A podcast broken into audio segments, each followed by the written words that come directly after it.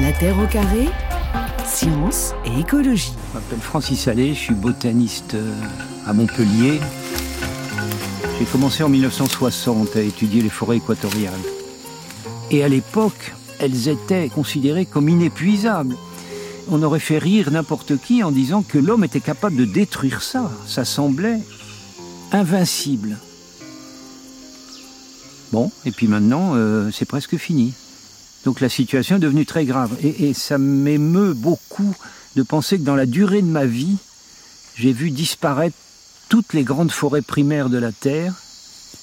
Alors peut-être qu'il n'est pas trop tard pour qu'il y ait enfin un intérêt collectif pour les forêts équatoriales et la voix du botaniste Francis Allais. Et ce seront toutes les forêts françaises qui seront à l'honneur euh, ce soir sur France 2, équatoriale et tempérée aux arbres citoyens. Le Prime de France 2, donc en partenariat avec Inter. Hugo Clément, le Parisien, titré hier, France 2 organise son premier téléthon de l'écologie. C'est ça l'idée Oui, c'est un peu ça l'idée, c'est de, mobiliser euh, tous les Français et toutes les Françaises autour de cette grande cause commune qui nous rassemble au-delà des, clivages, euh, qu'on soit de gauche, de droite, peu importe, quelles que soient nos convictions. Euh, l'arbre, la forêt, ça, ça nous rassemble. C'est un, un, lieu de vie euh, pour pour pour les humains et c'est indispensable à notre survie en termes climatiques. Donc euh, c'est vraiment un sujet où on peut tous et toutes se retrouver, comme le Téléthon, où on aide les enfants victimes de maladies. Bah là, on aide nos forêts mmh. victimes des activités humaines. Et alors, comment est-ce que vous allez convaincre les Françaises et les Français de donner de l'argent pour les arbres? Sur quelles fibres sensibles finalement vous allez essayer de les toucher? Déjà, on va expliquer. On va apprendre des choses incroyables dans cette émission. On aura, on l'a entendu avec nous, euh, des, grands spécialistes parmi les meilleurs mondiaux euh, des forêts. Euh, Francis Salé, on va avoir le, biologi le biologiste Gilles Boeuf, on va avoir Valérie Masson-Delmotte du, GIEC, et on va apprendre des choses absolument incroyables sur les arbres. Et ça, c'est la première étape, j'ai envie de dire, pour intéresser les gens et, et les pousser à comprendre pourquoi c'est fondamental de se mobiliser. Et puis après, on va expliquer concrètement pourquoi on a besoin d'argent. Pourquoi protéger les forêts, ça coûte de l'argent. Pourquoi planter, ça coûte de l'argent. Et euh, pour ça, on s'est associé avec France Nature Environnement, qui est une fédération qui regroupe plusieurs milliers d'associations en France et des, mmh. des, des, des milliers de, de, bénévoles sur le terrain, et qui ont plein de projets à défendre qu'on expliquera dans l'émission. Je peux en citer un parmi d'autres. Par exemple, dans, dans les Pyrénées, il y, a, il y, a, une forêt centenaire que euh, France Nature Environnement veut participer à racheter pour éviter qu'elle soit exploitée et pour la protéger contre euh, l'activité l'activité humaine. C'est très concret et ça permet de sauver des arbres. Donc lors Subirana, il y a plein de projets euh, en cours hein, qu'a euh, qu'a sélectionné France Nature Environnement, et donc ce soir ils seront mis euh, en avant dans l'émission. Oui, alors la sélection des projets n'est pas terminée. Hein. Elle pourra continuer après l'émission. On espère d'ailleurs qu'on aura de nouveaux projets qui apparaîtront. Et effectivement, ben, France Nature Environnement étant une fédération, mmh. on couvre effectivement tout le territoire national hein, et l'outre-mer aussi.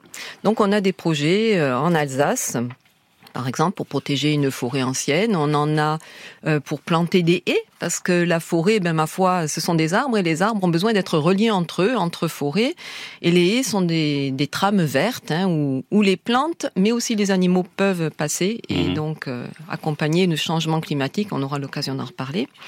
On aura aussi des projets en Guyane, par exemple, pour sensibiliser les parents et les enfants. Enfin bref, voilà, on en a un petit peu partout et de tout niveau. Donc euh, on présentera ça et ce n'est pas ce n'est pas fini. Voilà, vous pouvez encore présenter vos projets. Si et vous plus en il y aura d'argent ce soir de récolter, et plus il y aura de projets qui pourront être mis en place, euh, évidemment, en envoyant donc euh, des SMS ce soir FNE 5 et FNE 10 ou FNE 20 sur le 92 312 pour donner 5, 10 ou 20 euros. Vous pouvez donner plus d'ailleurs. On peut on peut envoyer plusieurs SMS et euh, si on veut donner plus que 20 euros pour les gens qui ont vraiment beaucoup de moyens, on peut aller directement sur le site de l'association. Jusqu'à FNE 10 000. Euh... Ah, alors non, oui. pas par SMS Camille, ça, ah, ça marchera pas. Vous sur pouvez... FNE.ong. Non, vous pouvez pas prendre le, le téléphone de votre conjoint pour envoyer FNE 10 000 et lui faire une blague, ça ne marchera pas. Mais sur le site de FNE, www.fne.ong, là vous pouvez donner 10 000 euros si vous voulez. Si vous avez des comptes à régler.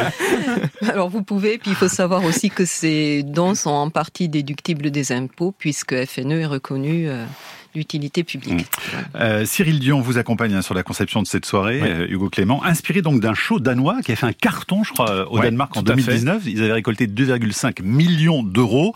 C'est beaucoup parce qu'ils sont beaucoup moins nombreux oui, que nous les Danois. donc il faut faire mieux ce soir. Hein. Oula, alors nous, on se fixe pas d'objectif euh, financier parce que quelle que soit euh, la somme qu'on va réussir à récolter, on sait qu'elle sera bien utilisée, que ça sera très concret.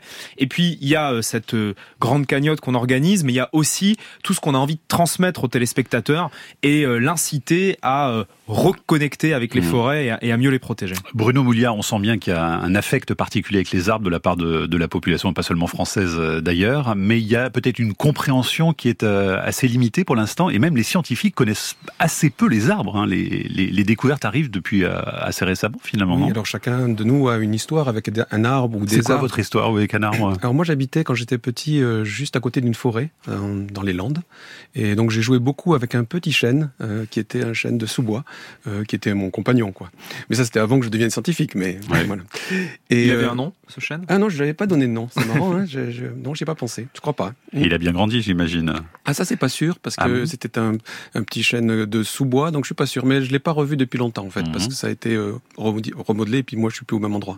Et donc, il y a cet affect et les connaissances scientifiques à côté. Hein. Oui, alors c'est, on, on, vit une, une, époque extraordinaire de ce point de vue-là, parce qu'on découvre beaucoup de choses sur les arbres. On avait une image un peu d'un élément de paysage, un élément euh, patrimonial presque. Et on découvre un être vivant qui est extrêmement capable de sentir euh, tout son environnement, euh, qui fait aussi des mouvements actifs alors qu'on imagine que c'est plutôt les animaux qui sont animés, mhm. et, euh, et qui, euh, par ailleurs, a même des capacités de mémorisation. Donc euh, c'est vrai qu'on petit à petit, tout ce qu'on avait tendance à considérer comme d'un côté les arbres, de l'autre côté les animaux, s'estompe un peu, mhm. et, c'est intéressant, je trouve, et à la fois scientifiquement, mais aussi pour les gens. Alors Subirana, s'il fallait faire un brosser un état de santé aujourd'hui de la forêt française, donc métropolitaine et puis également en outre-mer, ce serait quoi aujourd'hui? Qu'est-ce que vous auriez envie de dire? Bah, elle est comme tout le monde, elle est confrontée à un gros chambardement quand même. Hein. Nous, on a eu bien chaud cet été, hein. on attend parfois la neige aussi. Bah, les, forêts sont comme nous, elles ont affaire à un gros changement, plus une intensification malgré tout de, de l'exploitation partout dans le monde, et ça, c'est dramatique ça peut être dramatique. Bah dans le Jura, euh, cet été, moi j'y suis allé en randonnée euh, pendant les vacances. C'était impressionnant de voir à quel point les forêts étaient déjà euh, jaunes, cramées en fait, partout. On avait l'impression d'être en automne, au plein mois d'août. Mmh. C'est assez terrifiant. Ça fait plusieurs années. effectivement, j'habite dans le Jura, j'habite au milieu des forêts, un village de 60 habitants. Euh, c'est impressionnant. Et vous qui vous intéressez aux forêts depuis très longtemps maintenant, euh, vous voyez vraiment le changement là ces, ces, ces derniers temps? Bah, Je dirais qu'il n'y a même pas besoin de s'y intéresser depuis longtemps parce que le changement est tellement violent, tellement rapide que mmh. même si ça fait qu'une dizaine d'années qu'on est dans un endroit, on a le temps de voir malheureusement des changements. Et on a même eu, là vous parliez des couleurs d'automne, mais on a même eu pire que ça, c'est qu'il y a quelques années, 3-4 ans de ça, il n'y a pas eu du tout de couleur d'automne. Au mois de novembre, les arbres étaient encore d'un vert gris. Et tous les forestiers qui étaient autour de moi me disaient, mais mm. ça, on n'a jamais vu, qu'est-ce qui se passe? Et alors, Bruno Moulia, qu'est-ce qui s'est passé? Alors, c'est vrai aussi chez moi, hein, que j'habite aussi en forêt, et, et actuellement, ils sont verts encore. Et, à quel endroit? En Auvergne. Hein. Et, euh, et donc, euh, les arbres perçoivent, en fait, décodent la période à la fois en termes euh, de, température, hein, est-ce qu'il fait doux, est-ce qu'il fait pas doux, mais aussi éventuellement en termes de coups de froid, et d'autre part de durée de la nuit. Il compte, il compte la durée de la nuit, il compte le nombre d'heures. Mais chacun, chaque espèce a sa façon de faire, on va dire.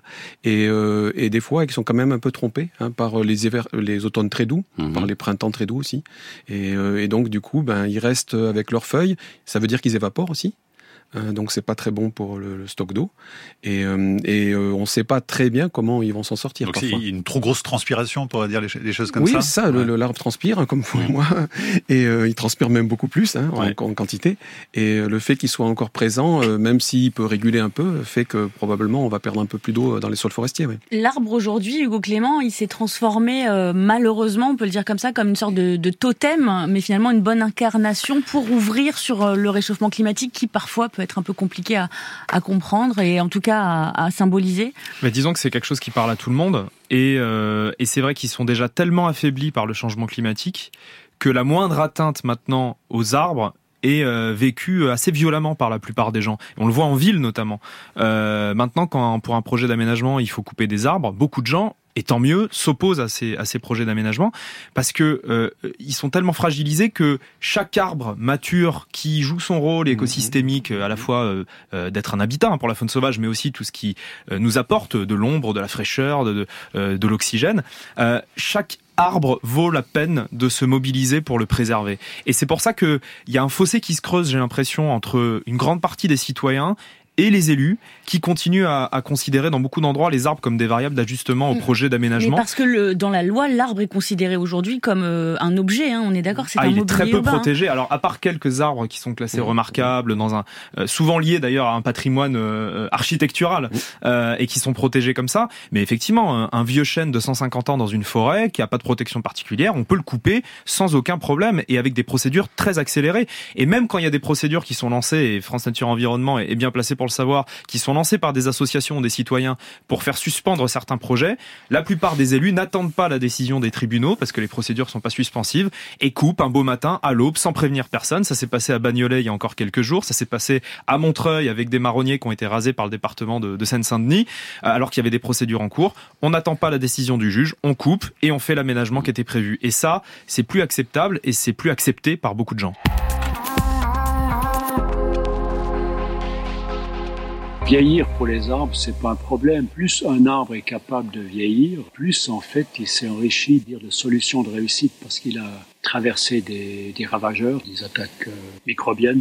Il s'est développé un système immunitaire et c'est important d'avoir une foresterie où on respecte quelques arbres anciens, qu'on laisse finir vraiment euh, jusqu'au bout de leur vie naturelle comme source de santé pour la forêt. Si chaque fois vous rasez la forêt prétendant remettre une forêt en place, cette forêt doit commencer à zéro. Et le pire, c'est de remettre une forêt en place d'une seule espèce, une plantation monospécifique. Ça ne peut pas marcher. Il n'y a plus ces interactions entre arbres, il n'y a plus ces mémoires des anciens qui sont transmises aux jeunes. Voilà la voix de l'ingénieur forestier suisse Ernst Zucher en parlant du rôle essentiel des vieux arbres. Et vous, Hugo Clément, qui n'êtes pas encore une vieille branche, vous présentez ce soir ah, aux arbres. Mathieu, merci. Vous ne l'êtes pas encore, donc tout va bien. aux arbres citoyens ce soir 20h45 avec euh, Léa Salamé. Euh, intéressant ce qu'il disait hein, justement sur le, le, rôle essentiel même des vieux arbres hein, qui sont quasiment des, des trésors nationaux, euh, Bruno Moulia. Oui, alors c'est vrai parce que c'est d'abord des endroits où vont se développer beaucoup. Les, arbres sont alliés avec beaucoup d'autres euh, animaux, végétaux, et donc les vieux arbres vont pouvoir développer une grande biodiversité. Donc déjà pour ça, on sait qu'il faut les garder. Après, la question que pose Ernst Zucker, c'est l'expression aussi de la mémoire. Est-ce que les arbres ont de la mémoire? Et donc c'est une question qui est très débattue actuellement. Euh, nous, par exemple, on a pu montrer que euh, les arbres étaient capables de se rappeler ou de mémoriser, on va dire, euh, des, des coups de vent successifs. Donc ils vont pouvoir se rendre compte s'ils sont très exposés au vent ou pas. Mais on est encore, c'est vraiment un front science, ça, d'essayer de comprendre comment ils font, parce que c'est pas comme nous, ils n'ont pas de cerveau, et donc ils ont une façon à eux de retenir des choses, et c'est ça qu'on essaie de comprendre. Mais ils seraient capables de faire la distinction entre une tempête occasionnelle et des vents réguliers C'est exactement ça, ah c'est exactement ça, oui. Et de garder ça en mémoire. Hein? Oui, parce qu'en fait, pour un arbre, c'est essentiel d'anticiper. Vous voyez, quand la tempête arrive, c'est trop tard pour lui, il peut pas faire grand chose, il va pas partir en courant. Et donc, il va anticiper. Et anticiper, c'est savoir s'il est exposé ou non aux coups de vent. Et c'est différent, les gros coups de vent, qui sont en gros des dépressions, qui le renseignent sur là où il risque d'y avoir une tempête cet hiver, mhm. du petit coup de vent thermique, de, le fait qu'il y ait un peu de vent qui circule, et qui lui n'est pas, ne, ne, signale pas de danger. Donc l'arbre va faire la, la part de ces deux choses. Mais qu'est-ce qu'il en fait? Qu'est-ce qu'il en fait eh bien, alors, Il s'adapte? Oui, bien sûr. Et dès qu'il, d'ailleurs, s'il s'adaptait pas, ils seraient presque tous par terre. Hein. En fait, dès qu'il va sentir euh, le vent, enfin un vent un peu inhabituel, et euh, eh bien, il va euh, augmenter sa croissance en, diamètre, donc il va faire beaucoup plus de bois. Hein. Pas de vent, pas beaucoup de bois. Il va faire aussi plus de racines, il va s'ancrer plus fortement. Certains aussi euh, baissent un peu la tête, c'est-à-dire réduisent un peu la croissance en hauteur. Mhm. Et donc, vous voyez qu'il se prépare. Et en fait, la vie d'un arbre, c'est une vie de préparation, d'anticipation. Hugo Clément. Moi, ce que je trouve fascinant, on a tous déjà vu un arbre qui pousse dans un endroit complètement improbable sur un, bout de falaise. Euh, ils arrivent à pousser. Il y a certaines espèces qui arrivent à pousser dans des endroits où on n'aurait pas parié un centime sur la possibilité d'un arbre de mm. grandir là. Il y a même des arbres qui poussent sur des vieux bâtiments abandonnés qui arrivent avec un tout petit peu de litière végétale. Enfin, c'est vraiment Donc ça veut dire qu'il y trouve son compte, Bruno Moulia oui, oui, c'est vrai que c'est un aspect étonnant. Hein. Vous pourriez faire des paris là-dessus, peut-être vous récupériez des sous sur le fait qu'il va y arriver ou pas. Mais euh, du coup, euh, ce qu'il faut quand même se rappeler, c'est que l'arbre, ce qu'il cherche dans le sol, c'est de l'eau et des nutriments, de l'eau minérale si on veut. Euh, pour le reste, il va prendre quand même dans l'air. Hein. C'est avec ça qu'il fait sa photosynthèse. Donc ça mhm. explique une partie des choses. Mais quand même, c'est extraordinaire la capacité qu'il va avoir à réguler pour utiliser juste ce qu'il faut, juste là où il est. Laure Subirana, euh, pendant qu'on écoutait la chanson de Jack White, vous nous disiez les forêts françaises sont façonnées par nos cartes de crédit. Qu'est-ce que ça veut dire exactement?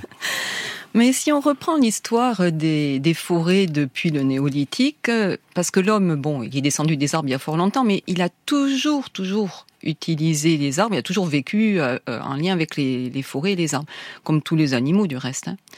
Euh, mais c'est vrai qu'à l'époque où on avait besoin de bois de chauffage et puis de bois de construction, par exemple, ben on s'est mis à faire euh, du taillis sous-futé, c'est-à-dire à avoir en sous-bois du taillis qu'on coupait régulièrement pour faire du bois de chauffage, et puis des grands arbres, de la futaie qu'on coupait le jour où on avait besoin de faire des maisons. On a beaucoup utilisé le bois. Il faut savoir que le minimum forestier, c'était euh, au Moyen Âge et jusqu'en 1830. Et ce qui a sauvé, entre guillemets, les forêts, c'est la découverte du charbon de terre parce que ben, on faisait nos fourneaux avec euh, mhm. avec les arbres. Mais on n'avait pas de carte de crédit en 1830. Non, mais par contre, on a toujours utilisé. on utilisait la forêt pour nos usages. C'est ce qu'on continue de faire. Aujourd'hui, quand on achète un meuble d'une marque suédoise ou quand on achète du papier ou quand on achète n'importe quoi emballé dans du carton ou quand on boit comme... Euh, mhm, dans un gobelet en carton. Combien d'arbres faut-il couper pour qu'on ait des gobelets en carton? Mhm. On va faire des forêts pour pouvoir avoir des gobelets en carton. On va faire des forêts pour pouvoir avoir des meubles premier prix. Donc à chaque fois qu'on achète quelque aussi, chose... aussi. De l'énergie. Aujourd'hui, on brûle des arbres pour faire de l'énergie. On a justement euh, Denis qui nous écrit sur franceinter.fr euh, La forêt française ne grandit qu'avec des champs de résineux à gérer à grands coups de coupe rase, avec replantation de résineux arrosés aux pesticides. Je suis ébéniste menuisier.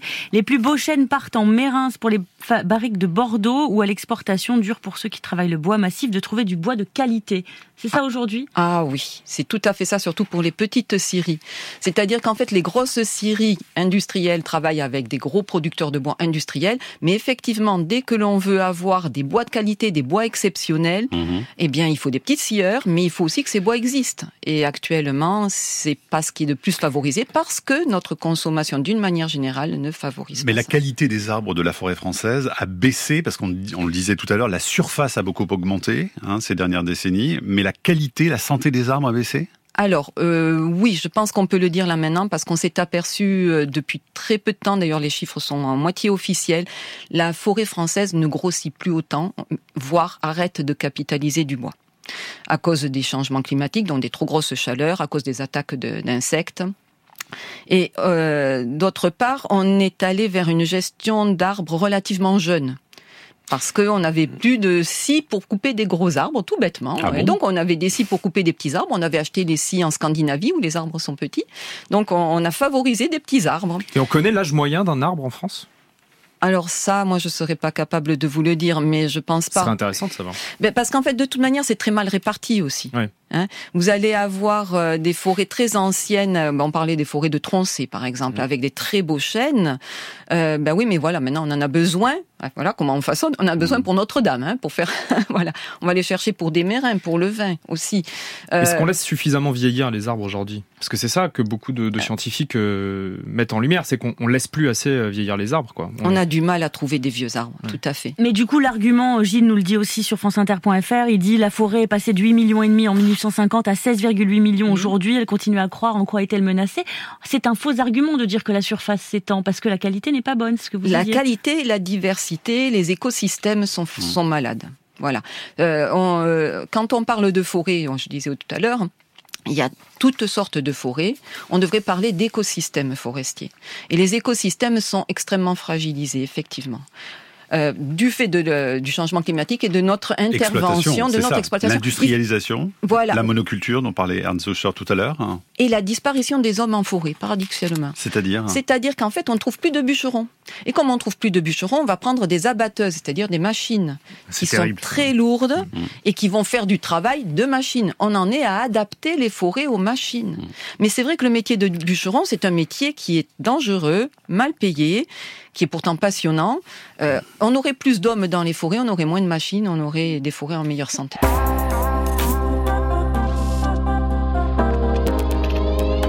Hugo Clément ce soir aux arbres citoyens avec euh, Léa Salamé, tous vos invités et cet après-midi dans la Terre au carré puisque France Inter est partenaire de ce prime, Bruno Moulia pour la science, Laure Subirana pour, euh, ben, on pourrait dire pour le militantisme aussi quand même, hein, parce que vous faites un sacré boulot. Euh, qu'est-ce que vous faites d'ailleurs avec votre association dans le Jura? Est-ce que vous rachetez des parcelles, c'est ça? Oh ben, On en a racheté un petit peu. En fait, c'est souvent des propriétaires qui ont des très petites parcelles et qui nous disent, écoutez, on aimerait bien que ce soit vous qui les preniez en charge.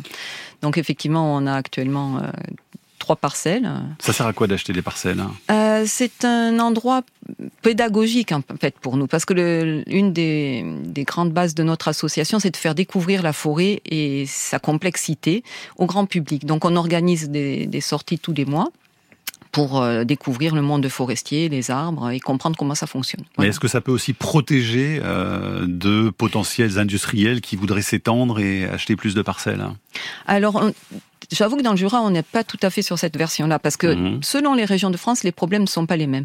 Ça, vous allez le trouver dans le Morvan. Oui, dans le Morvan, vous avez parlé, des ouais. groupements forestiers citoyens qui se sont créés, et donc celui de Lucien Haez, euh, avec le groupement forestier de sauvegarde des feuilles du Morvan, mmh. ou le groupement du, du, chat sauvage. Là, effectivement, euh, il y a vraiment une vocation pour euh, préserver des forêts par rapport à l'exploitation industrielle. Mmh. Mais pas de l'exploitation d'une manière générale, parce qu'on peut très bien prendre des arbres dans des forêts sans faire des dégâts. Voilà. Ça coûte combien un hectare de forêt d'ailleurs? Si je veux acheter un hectare de forêt dans le Jura pour aider votre association, par exemple, il faut que je Alors, les fasse prix, un chèque de combien Vous achetez à la fois le sol, mais à chaque fois euh, ce qu'il y a dessus aussi. Donc le prix va varier entre 1000 euros l'hectare ou 10 000 euros l'hectare. Je peux vous faire un prix, Mathieu, si ça vous intéresse. vous faire un, un discount. Tout ça, c'est pour la forêt. Hein. euh, message de Bruno qui nous écrit bah, bravo pour ce télétron.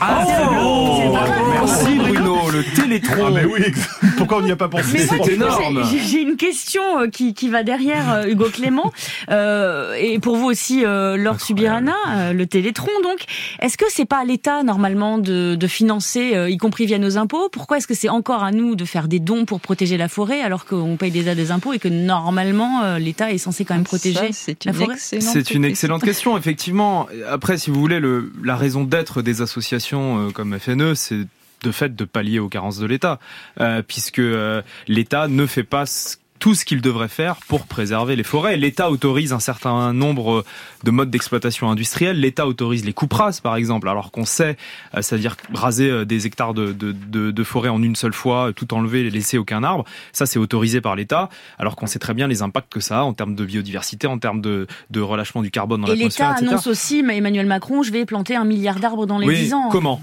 Moi, je, j'aimerais juste qu'on nous explique où et comment. Ouais, comment on peut faire appel pas... à des jets. Moi, je dirais que les oiseaux, les jets des chênes plantent chaque année 4 Avec, milliards d'arbres. Avec les graines qui sont disséminées Exactement. Non, mais, si vous voulez, cette, course, cette course au nombre, cette course au nombre, euh, moi, moi, je trouve que c'est pas la bonne approche. Après, euh, c'est c'est bien de planter des arbres. Il euh, faut pas non plus euh, tout critiquer. C'est bien de planter des arbres, mais euh, c'est pas à qui on plantera le plus. C'est qu'est-ce qu'on plante, où est-ce qu'on en plante, comment on réfléchit à notre rapport aux forêts, quelle forêt surtout on ne coupe pas, parce qu'avant de planter, il faut surtout ne pas détruire celle qui existe. Une forêt qu'on plante, c'est très bien, mais on va attendre des décennies, parfois 80, 100 ans pour avoir un service écosystémique qui sera à la hauteur de ce dont on a besoin. Alors que les vieilles forêts qui existent, qui sont là, qui ont mis des décennies à pousser, la priorité c'est de les laisser tranquilles et de les laisser jouer leur rôle. Et ça c'est toujours mieux que de replanter des arbres jeunes, Bruno Moulia Oui, enfin on peut faire les deux, mais c'est très important justement de ne pas se focaliser uniquement sur la replantation. On en y pense immédiatement et euh, on, les forêts sont toujours régénérées sans nous, alors soit avec les jets, parce que ça, soit simplement parce qu'ils rejettent de souches par exemple. Hein, et, euh, et donc euh, tous ces mécanismes-là en général vont plus vite parce que si une, une, plante qui rejette de souches, il y a déjà la souche mmh. et donc elle va partir plus vite et d'autre part garde une biodiversité au sol qui est plus grande. Donc euh, donc il faut euh, il faut penser à toutes les modalités. Je pense. Et est-ce qu'on est, est capable d'anticiper et de penser à la forêt euh, de dans 50 ou 100 ans? Parce qu'évidemment ça prend tellement de temps à pousser qu'avec le changement climatique il faut complètement revoir finalement la forêt française? À la lumière de, du changement ou pas? Absolument, il faut on n'a pas le choix. C'est-à-dire qu'il faut intégrer tout de suite, et c'est ce que font quand même les gens qui réfléchissent à la forêt, hein. c'est-à-dire ah bon d'avoir une échéance oui. de 50 ans. Qu'on a des invités qui nous ont pas dit ça. Hein. Des invités qui ont dit je... ça s'est planté n'importe comment. Alors euh... non, mais on, on, trouve forcément des exemples dans toutes les catégories. Le, le, le, forestier quand même a une échelle de temps qui est plus longue parce que c'est celle de sa rotation ou de son, de sa production.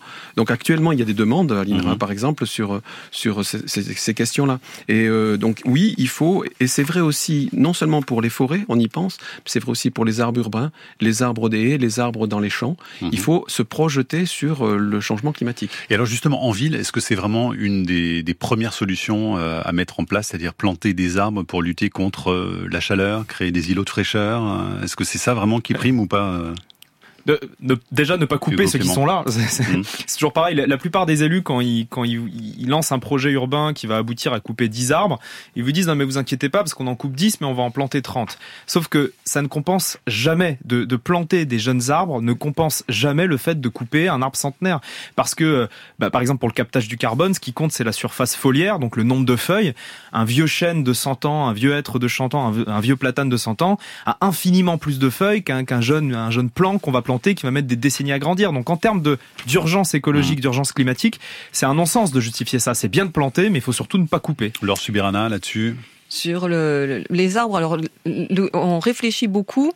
Euh, on a des, des modèles hein, qui permettent d'essayer de voir quelles seront les essences qui vont le mieux supporter le changement climatique. Parce que c'est bien de planter des arbres, mais ils seront comme nous en plein soleil, ils vont peut-être pas supporter. D'ailleurs, il y a beaucoup qui crèvent. Hein, euh, voilà, donc les, les, hein. forestiers ont des outils, Climessence notamment, mmh. qui ont modélisé un petit peu l'adaptation des arbres. Alors, ce qu'on se rend compte, c'est que les arbres du sud vont remonter vers le nord. Mmh. Mais comme ils n'ont pas des petites pattes et et que le changement climatique est extrêmement rapide, ben on va se dire qu'on peut peut-être les accompagner et les faire monter vers le nord. Mais pas n'importe comment non plus, parce qu'on parle des arbres, mais des arbres, ce ne sont pas des forêts. C'est pas parce qu'on met plein d'arbres ensemble que ça fait une forêt. Ça peut être un parc, ça peut être un champ de bois. On en a beaucoup en France, malheureusement, des champs de bois qu'on appelle des forêts. Pour que ce soit une forêt avec un écosystème associé toute la vie qui va avec, eh ben, il faut réfléchir tout ça et réfléchir. Hein. voilà, et réfléchir à ce qu'on va faire euh, migrer. Ah, on a plein de messages. Euh, Mireille nous écrit, j'habite en Corrèze. Cet été, les chênes près de chez nous ont perdu leurs feuilles. Ceux qui ont résisté sont désespérément verts. On n'y comprend plus rien. Un message aussi d'Agnès pour illustrer ce que vous disiez tout à l'heure, Hugo Clément. Euh, une forêt à côté de chez moi est en grave danger suite à l'acceptation d'un projet d'implantation d'une zone d'activité au cœur de cette forêt qui comprend une zone humide. Ce projet de la communauté de communes de Loire-Semaine a été accepté en dépit de son aberration écologique. Les travaux de défrichement ont commencé le 24 octobre sans attendre le délai légal de recours. Et puis il y a une question d'Ariane, euh, Bruno Moulia, qui voudrait savoir ce qu'on appelle précisément un arbre. Qu'est-ce qui définit l'arbre? C'est une, très bonne question en fait sur laquelle il n'y a pas de réponse absolue euh, parce que en fait l'arbre c'est un végétal pérenne qui va durer longtemps et dont la partie aérienne est pérenne. Ça, c'est ce qu'il y a. C'est ce qu'on peut définir. Mais, les, mais certains buissons sont déjà dans cette catégorie-là. Alors après, les forestiers ils vont vous dire, oui, mais c'est parce qu'il y a un tronc. Mais le tronc, c'est pas une caractéristique de l'arbre, c'est une caractéristique de la manière dont il réagit à la forêt. C'est-à-dire que quand, vous, quand il est dense, il va monter en, en hauteur, il va faire moins de branches. le même arbre, prenez un hêtre, vous le prenez en dehors de la forêt, il a des branches depuis le, depuis le bas. Et donc, euh, en fait, vous voyez, c'est beaucoup plus dynamique que l'on pense. Et donc, il faut accepter, euh, généralement, les arbres, les gens considèrent que l'arbre, c'est le, le, végétal qui est plus grand qu'eux. Mmh. Mais euh, c'est plutôt, vous voyez, centré sur nous-mêmes. Hugo Clément, est-ce que vous avez un arbre fétiche, tiens, justement? Moi, j'adore les hêtres. Euh, notamment la hêtraie d'Irati au Pays Basque, qui est la plus grande hêtraie euh, d'Europe, mhm. et qui a beaucoup souffert aussi d'ailleurs de cet été du, de la chaleur. Laure Subirana, de votre côté? Euh, peut-être le chêne Kermès, qui est un chêne des garrigues du Sud et qui a tout son avenir dans la France qu'on nous annonce, mhm. mais bon. en tout cas, les Français, on le disait, sont très attachés à leurs arbres et partout en France, ils se mobilisent pour lutter contre les abattages. Notre reporter Anaël Verzo a rencontré il y a quelques jours pour l'émission une quarantaine de militants du collectif La Voix est libre. Ils ont marché pendant quatre jours contre le projet d'autoroute A69 prévu pour l'année prochaine entre Toulouse et Castres. Selon son tracé, cette autoroute détruirait 474 hectares de terres agricoles et naturelles et des milliers d'arbres. Pour les militants, ce projet est en contradiction totale avec le besoin impérieux, justement, de stopper l'artificialisation des sols définie par la loi climat. Le 21 octobre, donc, Anaël a rejoint le collectif sur la route bordée de platanes. Ah, la police est déjà sur place.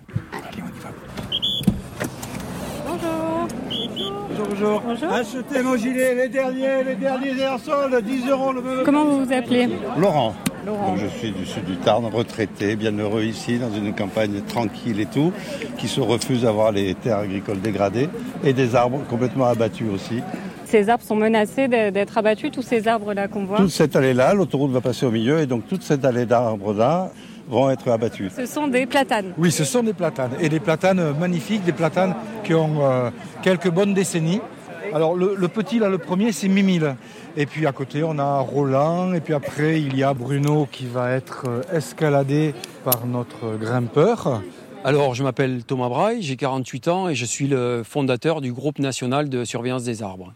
Tout défoncer euh, sur 400 hectares de terres agricoles qui vont disparaître avec des milliers d'arbres qui disparaissent, euh, je suis contre. Et euh, je n'ai pas peur de dire que je viendrai m'accrocher parce que ça va très certainement partir en zone à défendre ici. il faut défendre le peu de, nature qui reste à, sauver.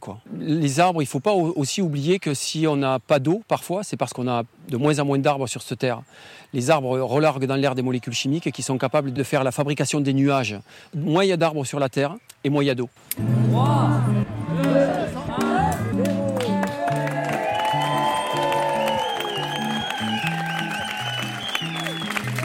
Moi, je m'appelle Yann Le Portal, je suis de la société coopérative Symbiosphère, qui sont en fait euh, un assemblage de menuisiers et d'écologues dont l'objectif c'est de préserver la biodiversité euh, partout où elle a besoin. Et aujourd'hui, on est venu ici euh, pour euh, installer des nichoirs à chauve-souris et euh, à passereaux, petites mésanges, sur ces platanes qui vont être bah, abattus. Et il faut savoir que ces platanes sont des arbres magnifiques pour offrir des cavités pour un nombre incalculable d'espèces aussi bien des chauves-souris que des écureuils, que des petites chouettes, que même plein d'insectes, des petits passereaux, etc. Et la disparition de ces, vieux arbres, c'est vraiment un grand fléau, un grand problème parce que c'est leur maison. Quoi, hein. Donc euh, du coup, euh, on est obligé à l'heure actuelle de mettre des nichoirs artificiels pour compenser cette, euh, cette perte malheureuse. Quoi. Si on est là aujourd'hui, c'est pour bah, militer contre l'abattage des platanes et bien sûr laisser une marque un peu indélébile. Quoi. On veut une route gratuite pour tous. Merci à vous tous.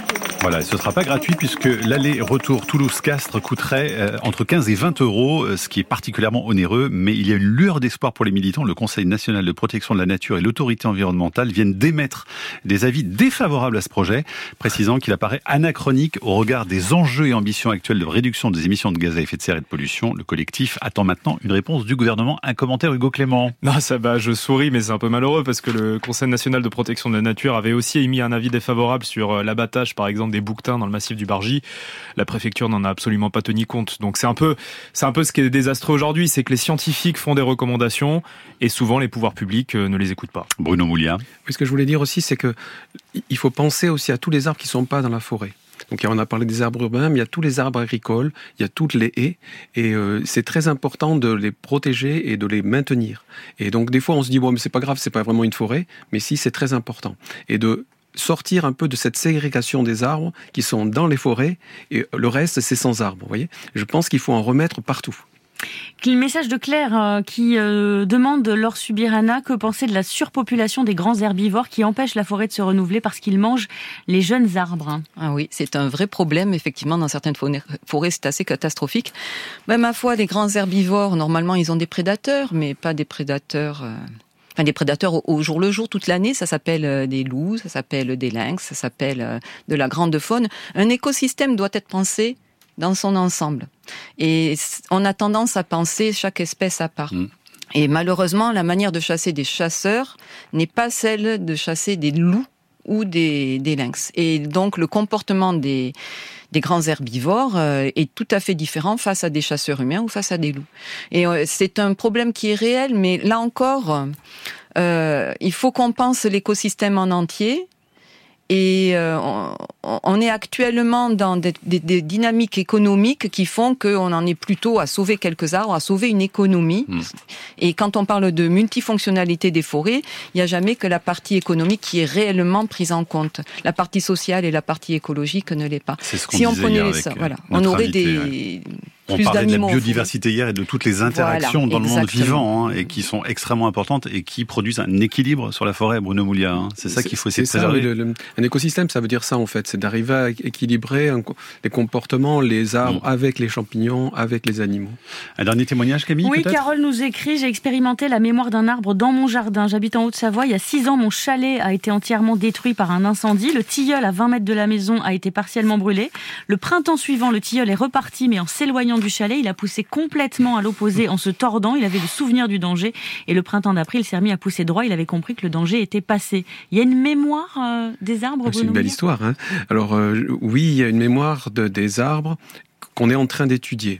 Donc, euh, mais il faut distinguer trace et mémoire. C'est-à-dire quand vous avez, par exemple, des branches coupées, c'est pas une mémoire, c'est une trace. C'est-à-dire qu'il reste, il manque quelque chose, ça a été brûlé à cet endroit-là.